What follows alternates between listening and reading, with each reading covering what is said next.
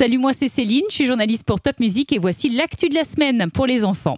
Et la semaine a commencé avec une grosse tempête. Tu as peut-être eu du mal à dormir à cause du vent qui soufflait vraiment très très fort, jusqu'à 177 km par heure au Markstein, c'est en montagne. Du coup, il y a eu des problèmes pour la circulation des trains et aussi des vols ont été annulés dans les aéroports. Heureusement, il n'y a pas eu de très gros dégâts, sauf quelques arbres couchés sur la route et des coupures d'électricité. Mais surtout, il n'y a pas eu de blessés graves en Alsace. Avec ce mauvais temps, la bonne nouvelle, c'est que la neige est de retour sur les Vosges et ça, c'est plutôt cool avec le début des vacances scolaires.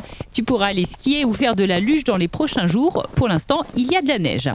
Et pendant ces vacances, une autre idée de sortie, le parc animalier de Sainte-Croix sera ouvert dès demain et jusqu'au 1er mars.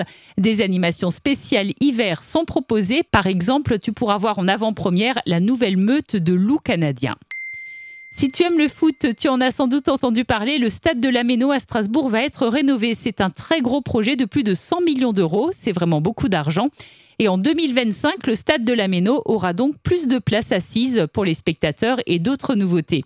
Mais d'ici 2025, on aura largement le temps d'en reparler. Cette info aussi à noter dans ton agenda, le parc du Petit Prince à Ungersheim rouvrira le 10 avril pour sa saison estivale et Europa Park le 28 mars.